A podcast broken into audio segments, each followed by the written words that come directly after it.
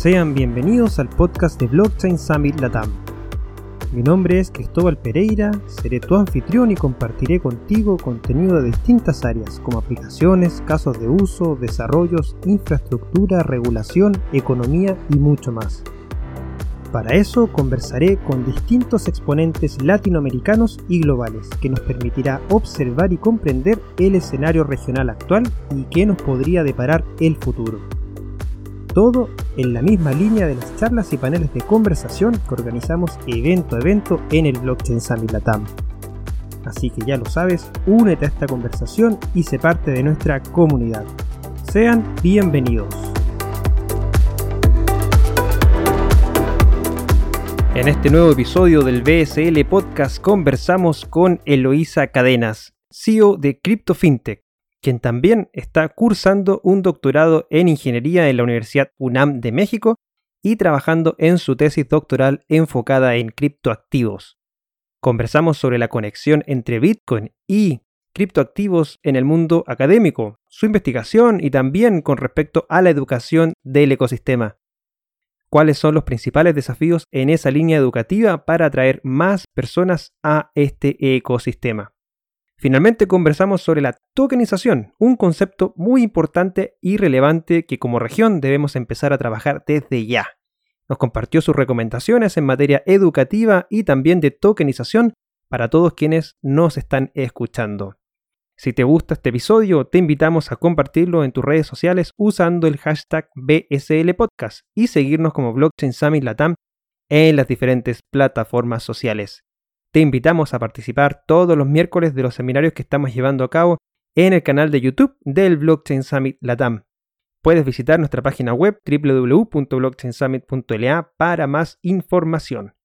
Acompáñanos en este nuevo episodio del BSL Podcast que esperamos sea de tu agrado. Hola, bienvenidos a un nuevo episodio del BSL Podcast el podcast del Blockchain Summit Latam, uno de los eventos más importantes del ecosistema blockchain de Latinoamérica, donde ya hemos realizado, como bien lo saben, tres ediciones en Chile, Colombia y México. Y bueno, en este último país me detengo nuevamente para estar con una persona que ha sido parte fundamental también del desarrollo de este ecosistema, así también lo ha sido Carlos Valderrama, con quien conversamos en eh, el episodio número 4 de este podcast, también lo es Eloísa Cadenas. Eloísa, ¿cómo estás? ¿Cómo te encuentras? ¿Cómo va todo por México en esta pandemia? Hola Cristóbal, pues al igual que parece ser en la mayoría de los países de todo el mundo, pues seguimos en este confinamiento y seguimos acá, eh, pues en casa, eh, tratando de, de, encontrar eh, o de poner esperanzas en una pronta salida de toda esta, pues, eh, de, de, toda esta crisis eh, sanitaria, ¿no? Entonces, pues, pues estamos acá, al igual que yo creo que muchos que nos están escuchando. Sí, la verdad es que eso ha afectado a todos de alguna u otra manera, lo hemos conversado anteriormente. ¿Cómo está tu, tú como, como, como lo hizo en términos de, de lo que haces, eh, bueno, si nos puedes comentar brevemente a qué te dedicas y, cómo también te ha impactado esta, esta pandemia a nivel personal y también a nivel laboral. Pues mira, eh, las afectaciones realmente creo que eh, considerarlo, llamarlo como tal, creo que no, no podría sentirme tan, tan afectada por una razón. Como muchos ya saben, yo estoy haciendo un doctorado, un doctorado en la máxima casa de estudios de acá de México, que es la Universidad Nacional Autónoma de México, y yo hago un posgrado en ingeniería eh, en, relación con, criptoactivos. Y bueno, pues gran parte del trabajo en la investigación eh, requiere pues eh, tu computadora y y el ojo crítico para poder eh, eh, ahondar en, el conocimiento. Entonces, en ese sentido, pues no hay tantas afectaciones porque al igual que como muchas otras universidades, la, la, la UNAM pues maneja un esquema de distancia y incluso, bueno, en el doctorado pues también manejamos esa, eh, ese esquema a distancia, ¿no? Por el lado eh, de los proyectos, bueno, ahí eh, han, han, existido dos, dos aspectos. Uno, proyectos que pues han tenido que pausar, han tenido que un poco una, una desaceleración y bueno, pues por, por, ahí de pronto a lo mejor llevarse un poquito más lentas las cosas, sobre todo en un entorno económico lleno de incertidumbre. Pero por el otro lado, también ha existido mucho interés de querer crear nuevos proyectos, porque al final, pues, toda, esto, toda crisis también se puede volver un área de oportunidad. Y este, y, y hay algunos que están muy interesados, ¿no? Sobre todo el, el inmobiliario, que es un sector, un, un, un mercado en donde la liquidez es un tema muy importante y pues evidentemente cuando, cuando no tienes, eh, digamos, eh, no tienes tanta flexibilidad en materia de inversión, pues buscas nuevas salidas, no buscas diversificar. Entonces en el sector inmobiliario ha aumentado el interés por querer tokenizar, eh, tal vez ya entre un poquito en materia, pero a eso me dedico, eh, muchas preguntas al respecto, ¿no? Querer tokenizar bienes inmuebles. Em, entonces, bueno, no me puedo quejar, eh, muy agradecida con Dios por, por que nos permita también pues eh, sobrellevar y, y, estar acá y estar con buena salud. Entonces seguimos pues escribiendo, participando en eventos, ofreciendo cursos y todo desde una, desde en, un esquema, en un entorno virtual. Bueno, en ese sentido te hemos visto muy activa últimamente y, y por supuesto darte, darte este espacio de conversaciones es súper interesante porque así podemos conocer un poco más de los puntos de vista de, de, de Loisa y, y, lo compartimos también en el, en el seminario que tuvimos la semana pasada donde exploramos los los mitos y, la, y las realidades con respecto a blockchain en Latinoamérica junto a, a Cadamani de Brasil y Dayana de, eh, de, Argentina. Y bueno, podemos entrar en materia de lo que conversamos con respecto a ese seminario un poco más adelante, pero hay algo que siempre me ha, me ha intrigado y es con respecto a la tecnología y el mundo académico. Y bueno, cae de cajón un poco lo que, lo que tú estás haciendo y lo que nos explicaste con respecto a este doctorado que estás eh, cursando en la, en la UNAM, ¿cierto? Es correcto. Una de, las universidades más prestigiosas, no solo en México, sino que también de Latinoamérica. Y, cuéntanos cómo se da esto, porque, porque hasta que yo tenía conocimiento no, no, no sé si existía algo relacionado a, a ni siquiera un tipo de magíster, menos a un tipo de doctorado con respecto a, entiendo, a criptomonedas y activos digitales. Si nos puedes comentar un poco más con respecto a este doctorado, cómo se basa, qué es lo que busca, qué el tipo de investigación que realizas. Creo que sería muy interesante para la gente que nos escucha. Ok. Voy a, eh, voy a comenzar, pues, eh, para contextualizar, explicar un poquito cómo se maneja, cómo se maneja acá en la, en la UNAM. Como tal, la UNAM te entrega un grado académico de doctor en ingeniería. Eh, hasta ahí queda y hasta ahí es, es tu grado no, no tenemos un, un, grado que diga doctor en ingeniería de criptomonedas o doctor en criptomonedas. No lo hay. Eh, los procesos para, bueno, para modificar asignaturas y modificar, eh, incorporar carreras, especializaciones, son procesos que pueden tardar años.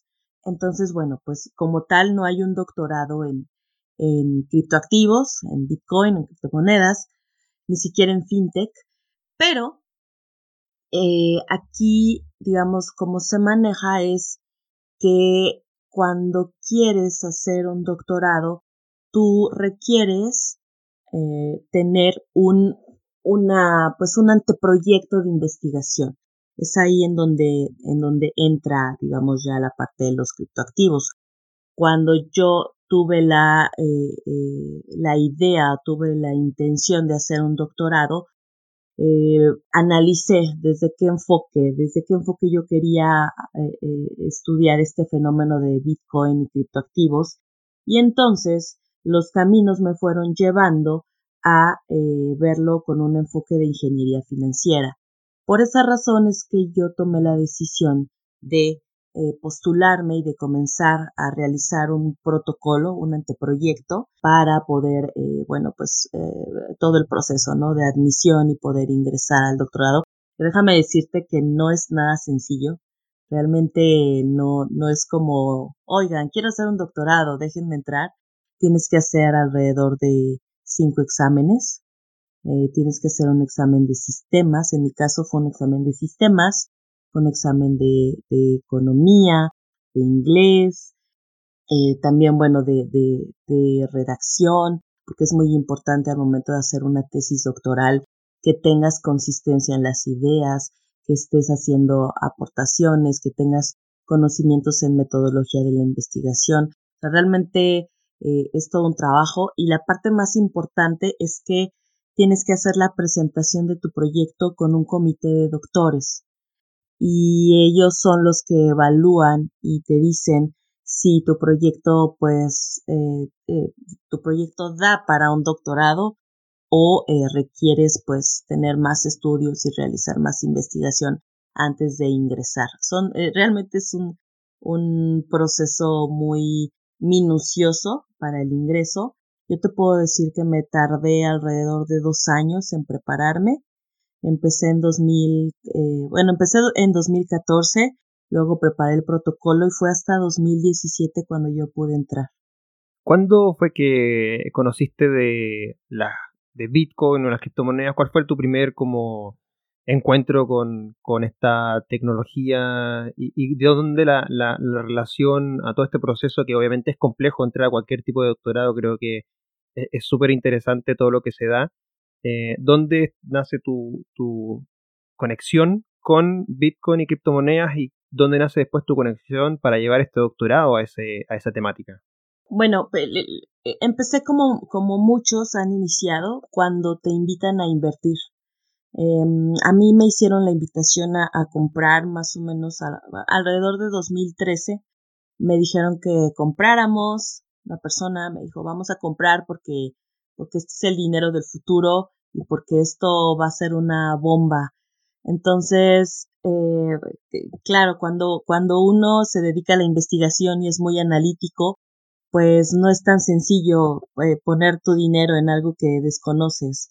Entonces, no lo hice, no lo hice precisamente por desconocimiento, porque pues... E, Parten todos los, cuestionamientos en ese momento de, de, de, una persona como tú lo dices, analítica, o sea, lo primero que uno empieza a hacer es, pero ¿cómo funciona? Un poco más los fundamentos, ¿no? Claro, eh, eh, claro, sí, sin lugar a duda, fue, híjole, pues sí, pero no sé qué es esto, no sé de qué se trata, pues déjame investigar un poco. Entonces empecé a investigar y me encontré que todo estaba en inglés, todo, absolutamente todo en inglés. Eh, y de pronto se combina mi mal inglés con, con, con, con la parte... ¿A quién no le ha pasado? ¿A quién no le ha pasado? Con la parte técnica, me imagino, ¿no? Con la parte técnica y entender blockchain. Entonces dije, no, ¿qué es, qué, qué es esto? es como, como no puedo, no, no, no, no entiendo esto, no sé qué pasa, pero, pero es cuando, es, es un sentimiento como cuando dices, ok, no, no sé de qué se trata, pero no, no puedo quedarme en la ignorancia, ¿sabes? No puedo, no, tengo que saber qué es esto. Entonces empecé a investigar y pues las páginas eran muy escasas. Yo recuerdo mucho que, eh, que el primer sitio que comencé a explorar fue un sitio en España eh, que se llama Oro y Finanzas, en donde escribía Alex Prokchat. Y que por cierto, si nos escucha, le mando un abrazo. Cuando lo, cuando lo conocí en, eh, en el Blockchain Summit del año pasado, no, no recuerdo. no te puedo explicar la, los nervios que me puso en la mano. Eh, de verdad le tengo un, un, un aprecio porque gracias a Alex comencé yo a, a, a tener un conocimiento sencillo de, de qué se trataba todo esto, ¿no? Entonces, me, no, me animó un poco más a seguir investigando. Por ahí sí nos y, su libro es muy interesante porque el libro blockchain te da esa, esa, esa base necesaria y en español, que obviamente al momento de que uno parte en esto eh, lo necesita, porque el inglés es muy técnico y muchas veces, y lamentablemente en Latinoamérica todavía el inglés no está tan desarrollado como para comprender a grandes rasgos este potencial y creo que Alex hace una muy buena labor, a quien también tuvimos en este, en este podcast eh, hablando sobre sobre identidad digital, un tema que él también ha, estado manejando, pero, pero sí, concuerdo mucho que Alex ha aportado mucho al ecosistema hispanohablante con los libros y toda la investigación que ha hecho. Sí, sí, eh, realmente le tengo un aprecio impresionante eh, eh, por, porque me ayudó muchísimo, ¿no? Creo que en Latinoamérica por ahí de pronto asumimos que todos hablamos inglés y entonces sí, sí yo, yo por eso trato de ser muy empática con la comunidad, ¿no? Porque recuerdo mucho cuando yo empecé, que no teníamos esa parte, bueno,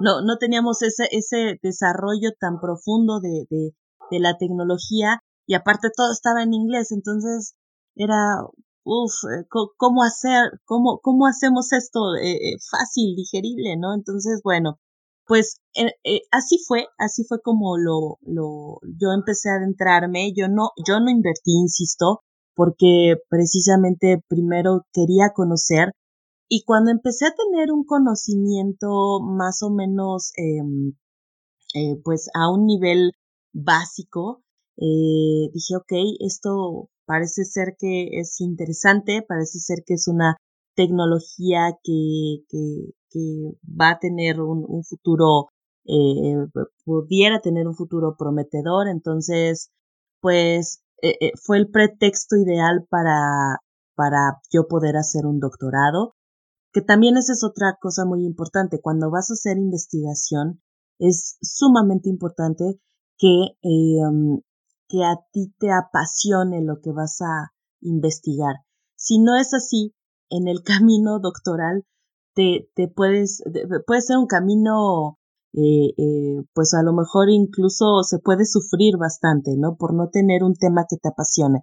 Entonces, se juntaron los dos y ahí fue cuando yo decidí comenzar a hacer un proyecto de investigación enfocado en las empresas.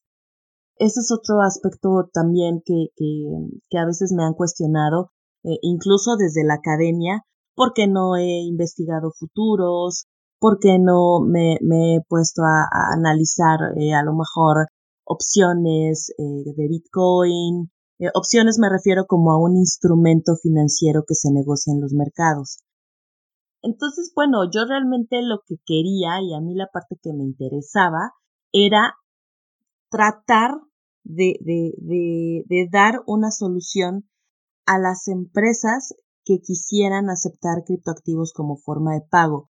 Lo que yo veía en aquel momento es que eh, se hacía por, pues por moda, por, porque bueno, pues era algo novedoso y entonces teníamos a Overstock que, que decía, ok, voy a aceptar Bitcoin eh, como una forma de pago. Pero era, era más una decisión por, por, por moda que una decisión pensada. Entonces, a mí eh, siempre me llamó la atención o siempre quise encontrar una, una metodología, un modelo, un método, algo que nos diera un poquito más de, de certidumbre al momento de tomar este tipo de decisiones. Y por eso es que cuando yo decidí estudiar eh, primero Bitcoin, luego criptoactivos ya, eh, eh, mi objetivo fundamental fue desarrollar o crear una metodología para las empresas, porque creo que si nosotros hablamos de adopción de criptoactivos, eh, sin lugar a duda viene de arriba. Me parece que es difícil o, por, o por lo menos tardaría muchísimo más tiempo si fuera peer-to-peer, si fuera eh, eh, usuario a usuario. Entonces, por eso es que yo me aferré a investigar a los criptoactivos con un enfoque organizacional. Esperemos que esa investigación, por supuesto, la podamos leer al momento de que sea publicada? ¿Tienes más o menos alguna fecha de estimativa de cuándo tengas que tener eso? Sí, eh, la UNAM, eh, el doctorado acá en, en, eh, la UNAM eh, son cuatro años, cuatro años de, investigación. Recién el año pasado tuve ya un examen de candidatura que digamos es la prueba de fuego en donde el comité de doctores, que son cinco doctores, eh, cinco tutores, que ellos avalan, ¿no? Y te dicen, ok, vas bien, sigue adelante y obtén el grado, o definitivamente ellos pueden decir, no tiene sentido la investigación, no tiene la robustez que requiere la investigación y tal cual te puedes quedar sin doctorado. Entonces, esa prueba de fuego ya la pasé, me queda un año más, un año más para hacer investigación, un año más para terminar esta tesis, este, este doctorado y a partir de eso, bueno, probablemente sea la primera tesis doctoral en materia de criptoactivos en México. Y creo que no solo en México, sino que también en Latinoamérica, al menos yo no conozco a nadie más que esté desarrollando alguna tesis doctoral en eso, así que de todas maneras apenas salga vamos a, ayudar en, esa difusión de esa investigación que creo sin lugar a dudas va a ser mucho de aporte a, todo el ecosistema latinoamericano. Y, dentro de eso también eh, me, interesa mucho conocer tu perspectiva, que, la conversamos en el seminario que, que hice mención antes, ¿cierto?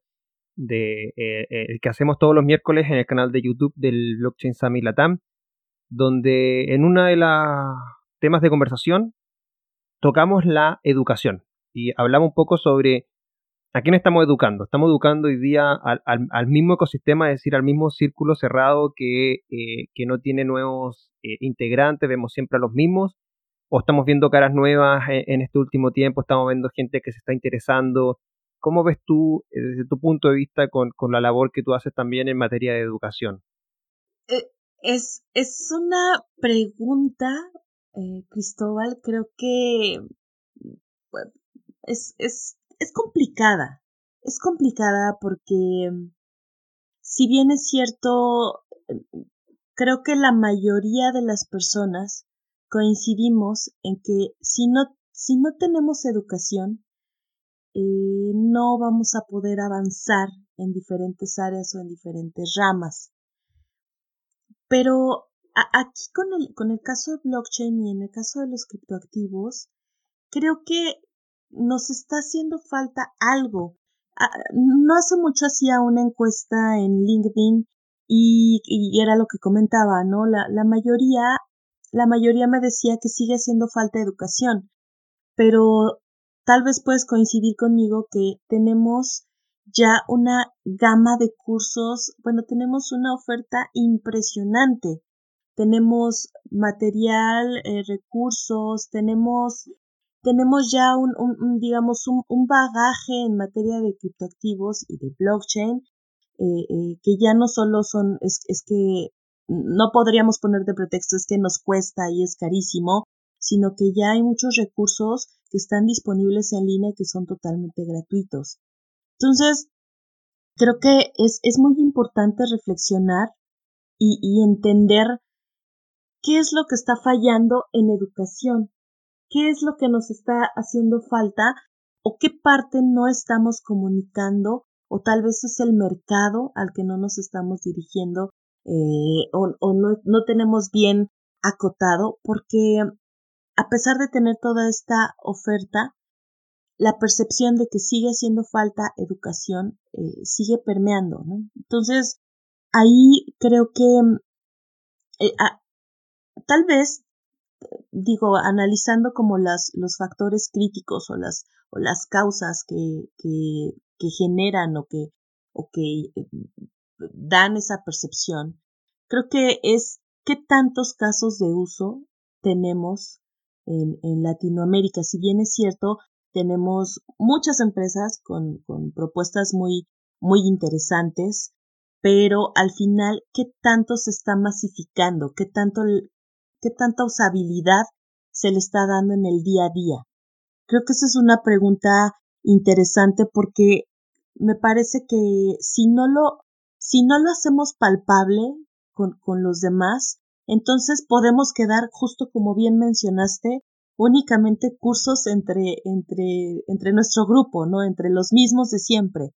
¿Cómo podemos romper esa barrera de, de, de crear mayor atención o expectación en otros sectores que no solamente estén interesados por aprender la tecnología blockchain, sino que quieran de alguna manera sí participar eh, en criptoactivos y que a lo mejor lo vean desde el enfoque de inclusión financiera incluso los gobiernos, cómo, cómo acercar a, los gobiernos, a, estas grandes instituciones, a que entiendan o a que, o a que tengan una, un primer acercamiento con los criptoactivos, pero eh, eh, que también vean los beneficios. Creo que una palabra clave es cómo, cómo hacer o cómo crear un interés a partir de la usabilidad y del beneficio que pueden generar. Concuerdo con tu comentario en que hay mucha oferta de, en temas de educación. Creo que tal vez es, es, tanta que puede pasar en que muchas de las personas no saben cómo qué camino tomar o al fin y al cabo eh, van escuchando o leyendo o viendo mucho con respecto a qué es blockchain, por ejemplo. Y, de repente hay, hay, distintos puntos de vista, distintas opiniones que son todas obviamente válidas y, toca más que nada que, un individuo, la persona, saque sus propias conclusiones y, en base a esa propia conclusión pueda también aprender y, entender. Yo creo que eh, me parece que, hay mucho, efectivamente, de, de opciones para aprender, mucho de manera gratuita, por supuesto en YouTube, en, en bueno, esto, los mismos podcasts que también sirven para este proceso de aprendizaje, eh, los eh, seminarios las, o, las charlas. Nosotros, de hecho, damos eh, por el Blockchain Academy Chile una charla mensual que se llama Charla Introductoria Blockchain Activos Digitales, que dura dos horas, que la hago yo,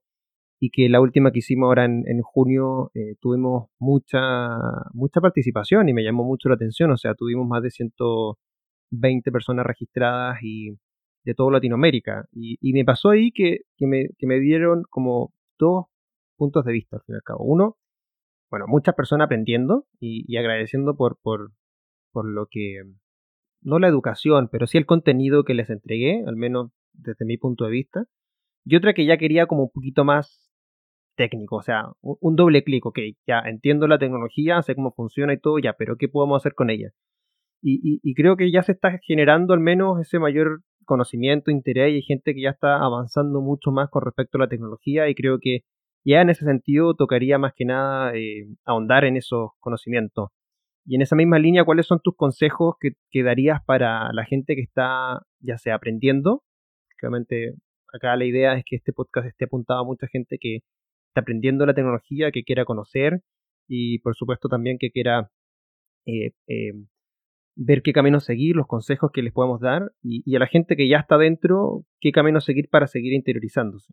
Bueno, mi primer consejo para quienes no han tenido un acercamiento con los criptoactivos con la tecnología blockchain es que, eh, que, que, traten, que hagan un esfuerzo por, eh, pues primero tener un, una, pues una explicación muy general, pero sin entrar tanto en la parte técnica porque creo que a veces lo que sucede es que cuando te quieres, cuando te quieres acercar a, los criptoactivos y entonces te empiezan a bombardear con tecnología, puedes salir huyendo, ¿no? Creo que eso pasa, eh, para quien no está interesado en la programación, eh, a lo mejor podemos estar interesados en, en, redes sociales o a lo mejor podemos estar interesados en, aplicaciones móviles como WhatsApp, Telegram, pero eso no quiere decir que a nosotros nos interese saber cuál es la tecnología que está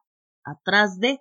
Entonces, eh, eh, mis analogías siempre, siempre van en ese sentido, ¿no? Eh, trata de utilizarlo en función de lo que a ti te interesa.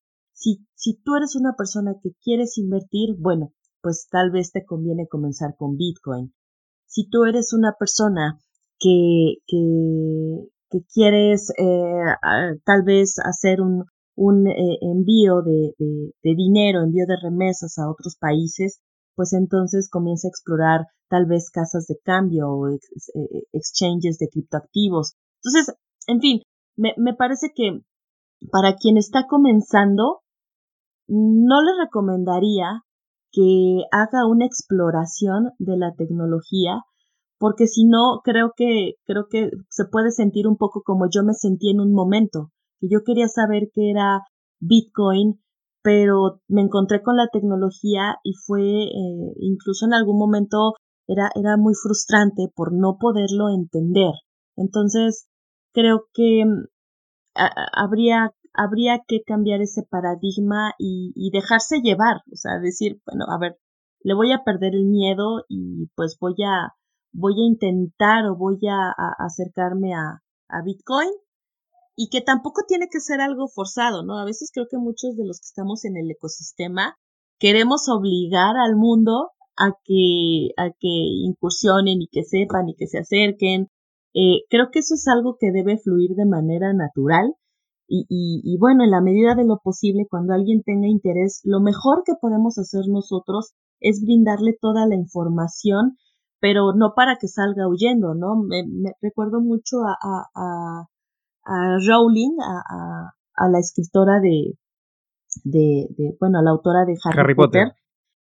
Creo que la pasó muy mal. Creo que la, creo que lejos de, de acercarla y de aproximarla y de, y, de animarla a, a, entender Bitcoin, creo que su experiencia eh, al final será de muchas gracias, no me interesa conocer esto, porque comenzaron una serie de mensajes, de, de tweets, eh, de, con, con, con, con cierto como, abrumadores, así como mucho, mucho, y así como que te terminas sintiendo como abrumado de tanto que te postean, así casi. Exactamente, incluso hasta algunos parecían con una, con una, digamos, una tonalidad, este, de, de, de cierta culpa por no conocerlo, ¿no? Es decir, ¿cómo es posible que no puedas conocer esto? O, o cómo es posible que no tengas apertura. Es decir, eh, creo que creo que no la pasó bien y, y nosotros que estamos muy interesados y que nos apasiona y que vamos aprendiendo todos los días y conociendo, eh, me parece fundamental que en todo momento pensemos en la empatía. Para mí esa es la palabra clave, ¿no?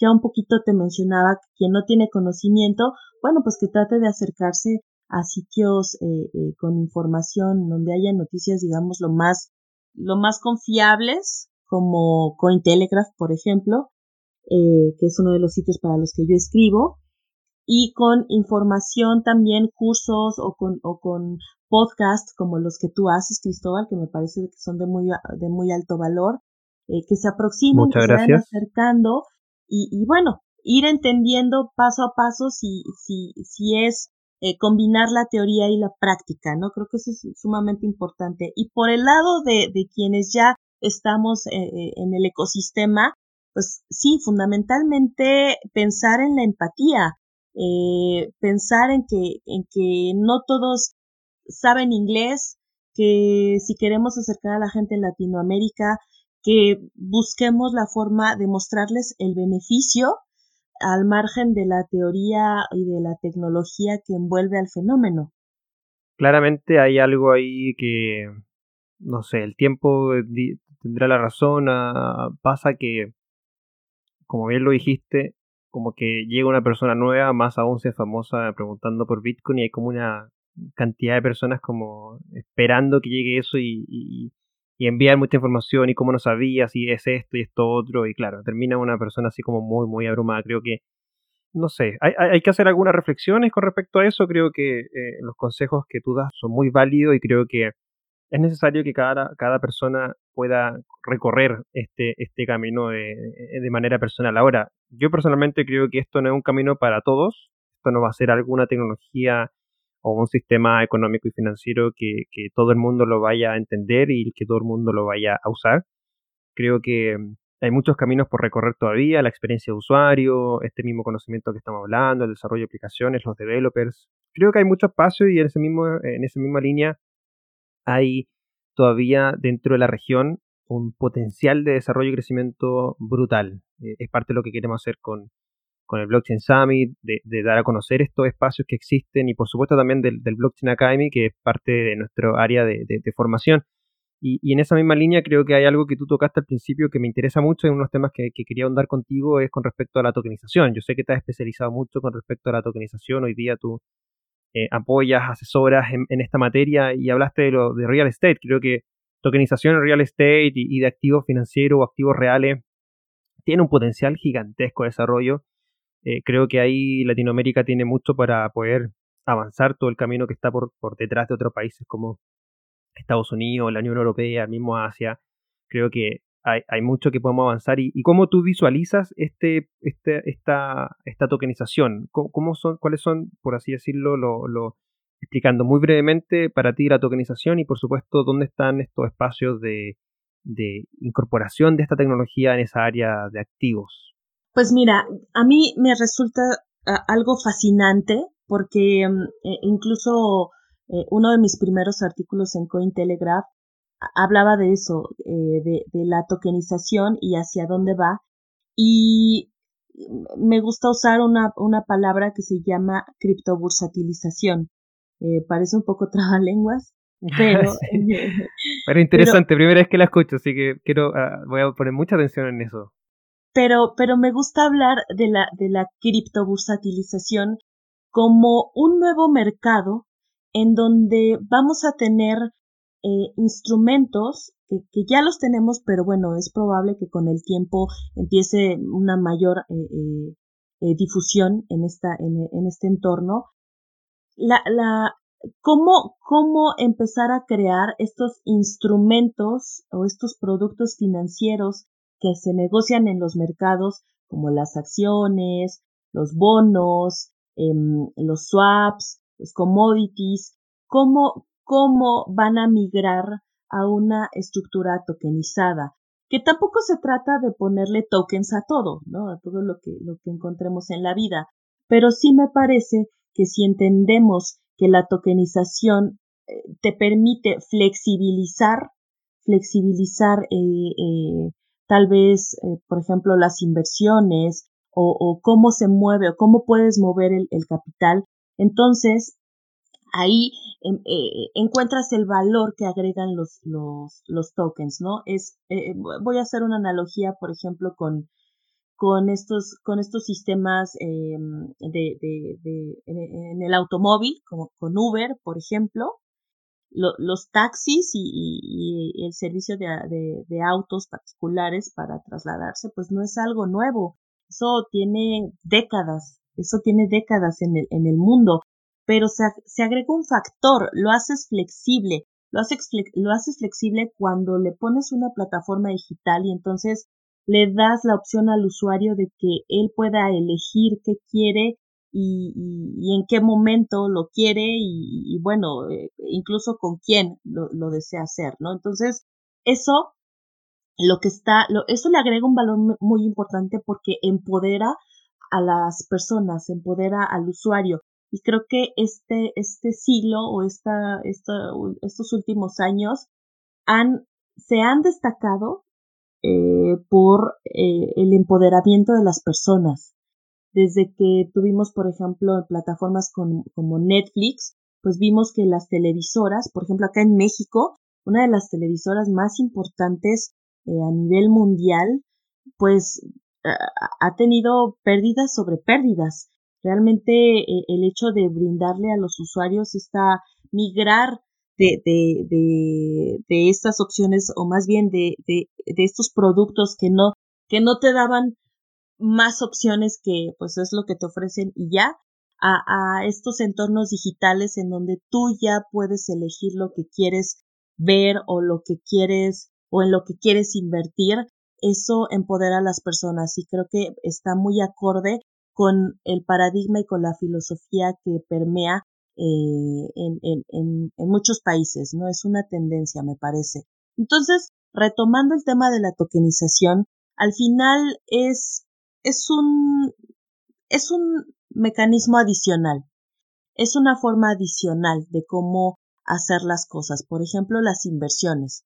Eh, cuando tú tienes una, una empresa, puedes crear un contrato de inversión y entonces creas este contrato de inversión y bueno, pues eh, por ahí ya, ya tienes esa relación contractual en donde vas a tener en determinado tiempo tendrás algún rendimiento. Con los, con, con los tokens o con un criptoactivo, simplemente lo que haces es facilitarlo. O sea, te vas a evitar todo ese camino de hacer el papel y mándame la firma y entonces eh, eh, incluso pues cómo, llevas el, el, registro en donde se metió tu inversión, cómo se está gestionando la inversión. O sea, el hecho de incorporar la tecnología blockchain o incorporar o hacerlo a través de un token o un criptoactivo, me parece que, que, que lo puede hacer muchísimo más sencillo y algo que es muy interesante es, sobre todo en estos tiempos de digitalización forzada a, a, raíz de esta crisis, de esta pandemia, creo que tiene muchísimo valor. ¿Por qué razón? Porque si nosotros pensamos en el impacto a, a mediano, largo plazo en algunos países de, la, de Latinoamérica, pues va a haber una contracción en las inversiones extranjeras. De hecho, México recientemente, en esta semana, se informó que, que había, que, que ya no formaba parte de la lista de los países atractivos en materia de inversión extranjera directa. Eso afecta muchísimo a un país, porque si no hay inversión extranjera, pues entonces vas a contar con un, eh, eh, pues con una contracción, con un, con una desaceleración y eso al final eh, ya en, en, materia macroeconómica tiene un impacto importante, ¿no? Si, si nosotros pensamos en la tecnología como esta forma de flexibilizar, pues probablemente lo puedas hacer muchísimo más sencillo. China, por ejemplo, eh, eh, esta noticia de su criptomoneda, pues va hacia, va en ese sentido. Eh, ellos saben que necesitan ganar más terreno dentro del comercio exterior. Entonces, crear la criptomoneda resulta atractivo para el país en un entorno competitivo para no quedarse atrás. Entonces, si lo hace, si estamos viendo que lo hace un país, si estamos viendo que, que grandes empresas también pueden tener intenciones de ir hacia allá, ¿por qué dudar de que podría o no podría funcionar?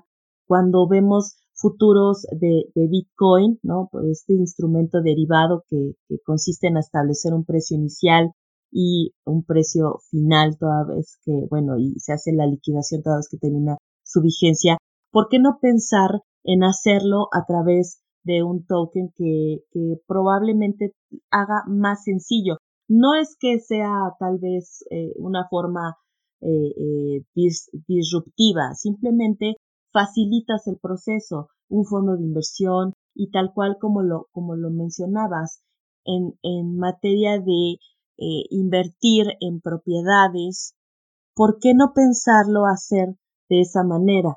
¿Por qué no, por, por qué no, bueno, ya tenemos empresas incluso que, tokenizan. Tenemos Realty, que, que esta plataforma te permite hacer inversiones utilizando un token. Entonces, eh, en general, la, la criptobursatilización, que fue por donde yo comencé, es un concepto en donde yo, yo veo y considero que es hacer bolsas de valores tokenizadas.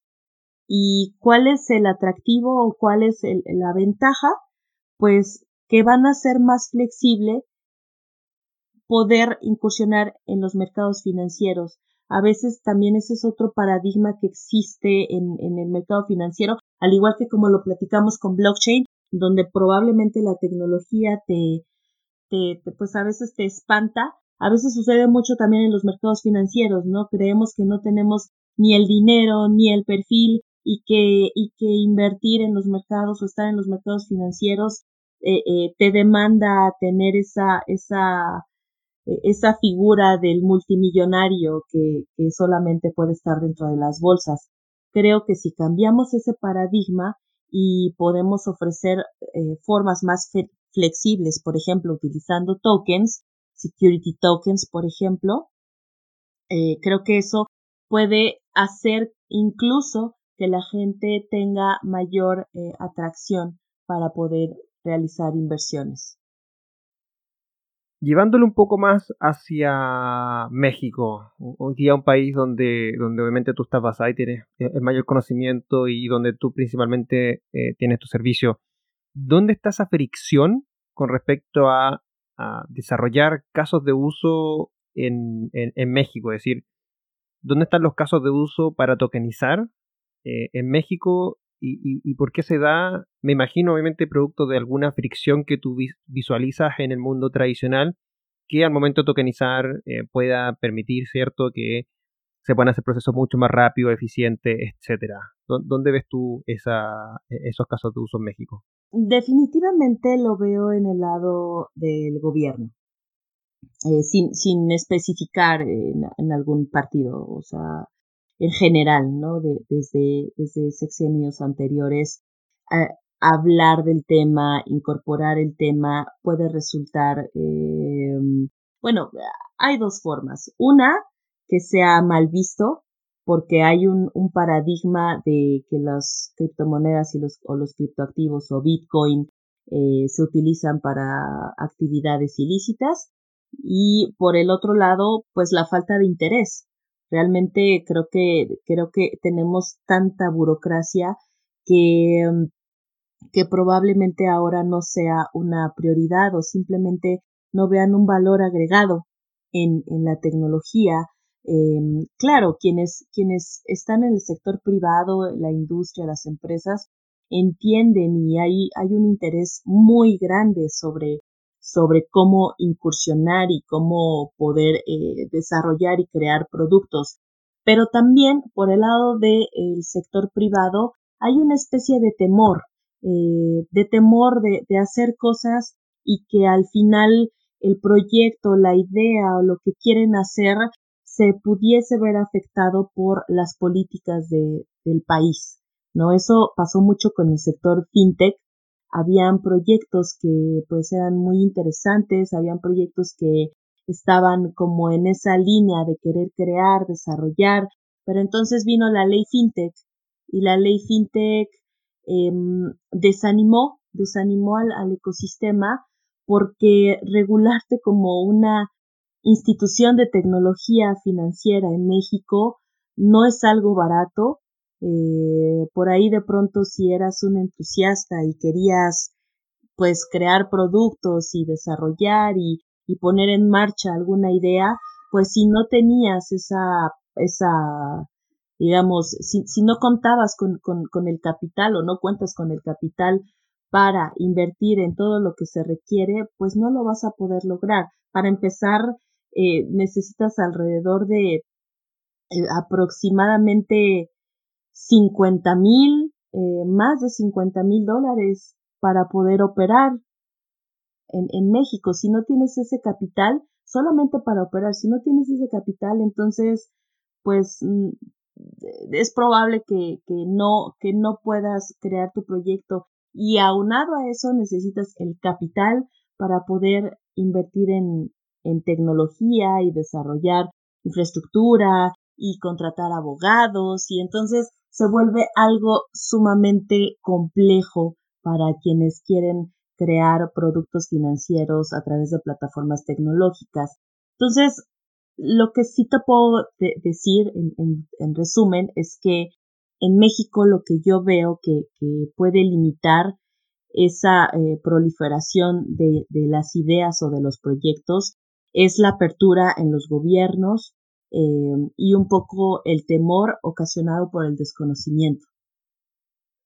Entonces, la ley FinTech, de cierta manera, para el desarrollo de innovación o de nuevos proyectos, tiene esa limitancia de capital y deja más un poco las puertas abiertas a quienes ya venían desarrollando un proyecto en, en, en alguna de estas materias que fueron reguladas y pasaron a ser una, una institución regulada, o también a la llegada de empresas fuera de México que también ya tienen sus negocios en funcionamiento y tienen la posibilidad de, absorber esos 50 mil dólares anuales que tú mencionaste son necesarios para, para poder eh, echar a andar un negocio regulado en México. Eh, entonces, lamentablemente a nivel de, de, innovación, de crear cosas nuevas, se ve limitado por eso hoy día, dada la ley FinTech en México.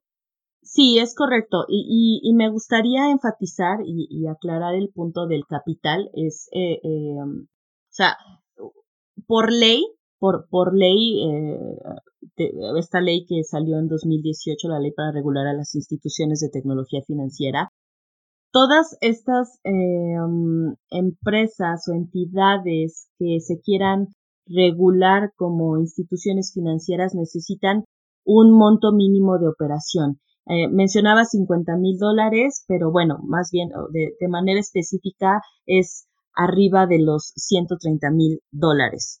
Necesitas ese capital para poder, para poder operar. Si no tienes ese capital, entonces ya ah, estás infringiendo la ley. Y, capital como eh, patrimonio, es decir, un patrimonio de 130 mil dólares mínimo, eso. Ok, capital social. Exactamente, exactamente. Entonces, si no tienes eso, pues simplemente no, no puedes, no puedes operar.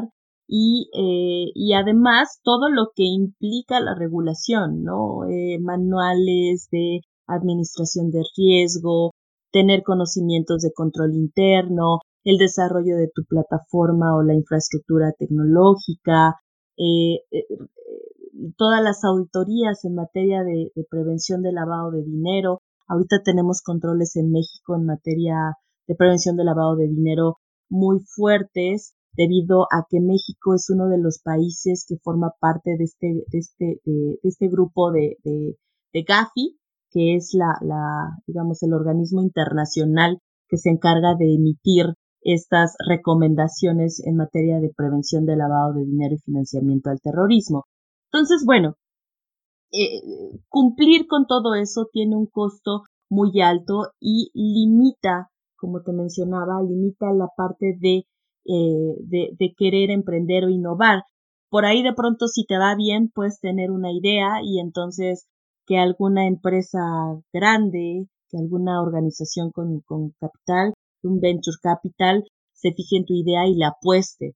Eh, o si no, pues las mismas empresas, los grandes, eh, eh, los grandes jugadores, pues migran a, estas, a este entorno digital porque tienen el dinero y el capital para poder, pues, aventarse toda esta regulación, ¿no? Entonces, en general, pues, va a ser difícil que alguien que va comenzando, que alguien que tiene una idea, que, que, que los emprendedores puedan dar ese paso si no cuentan con el, eh, el dinero, ¿no? Suficiente.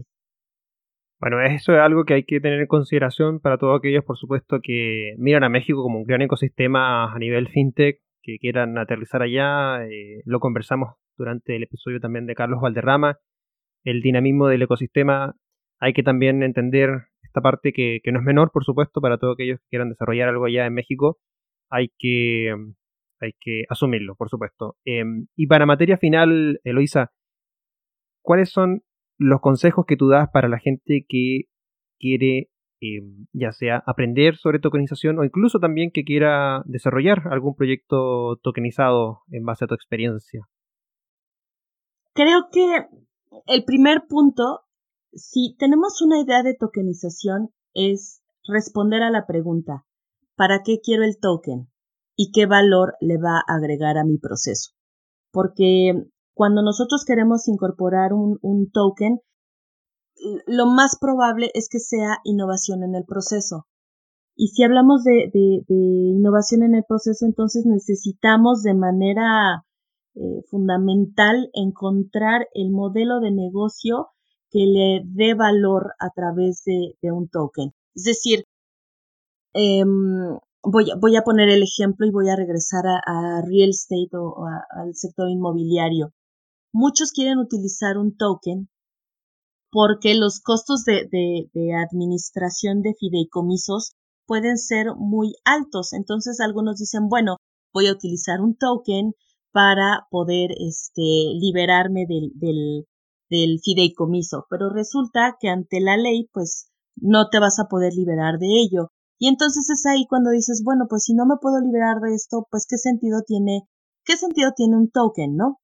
También el, considerar la parte regulatoria. Creo que lo primero que tenemos que analizar y, lo primero que debemos explorar cuando queremos un proyecto tokenizado es explorar la, la, parte regulatoria, si lo puedes hacer, si es legal, si te pueden, si pueden considerar tu token como un valor, que a veces dices, bueno, o algunos, algunos quieren emitir tokens como se hacía en los tiempos de las ICOs, estas Initial Coin Offering u ofertas iniciales de moneda, que era emitir un token a diestra y siniestra y que todo mundo eh, eh, invirtiera en ese token con la expectativa de crear o de, invertir en un proyecto. Actualmente las ICOs ya no tienen tanta eh, mm, tanta fama como lo llegaron a, a, tener en alrededor de 2017 y todavía 2018.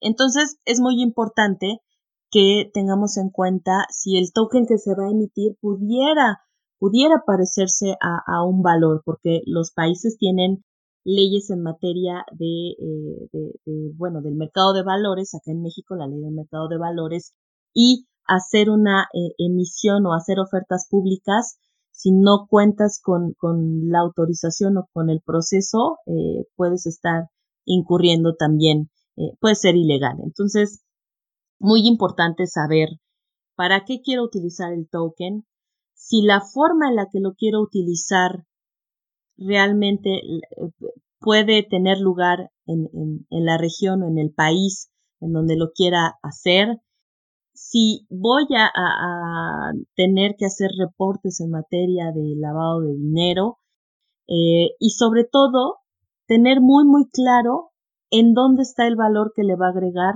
al producto o al servicio que yo estoy ofreciendo.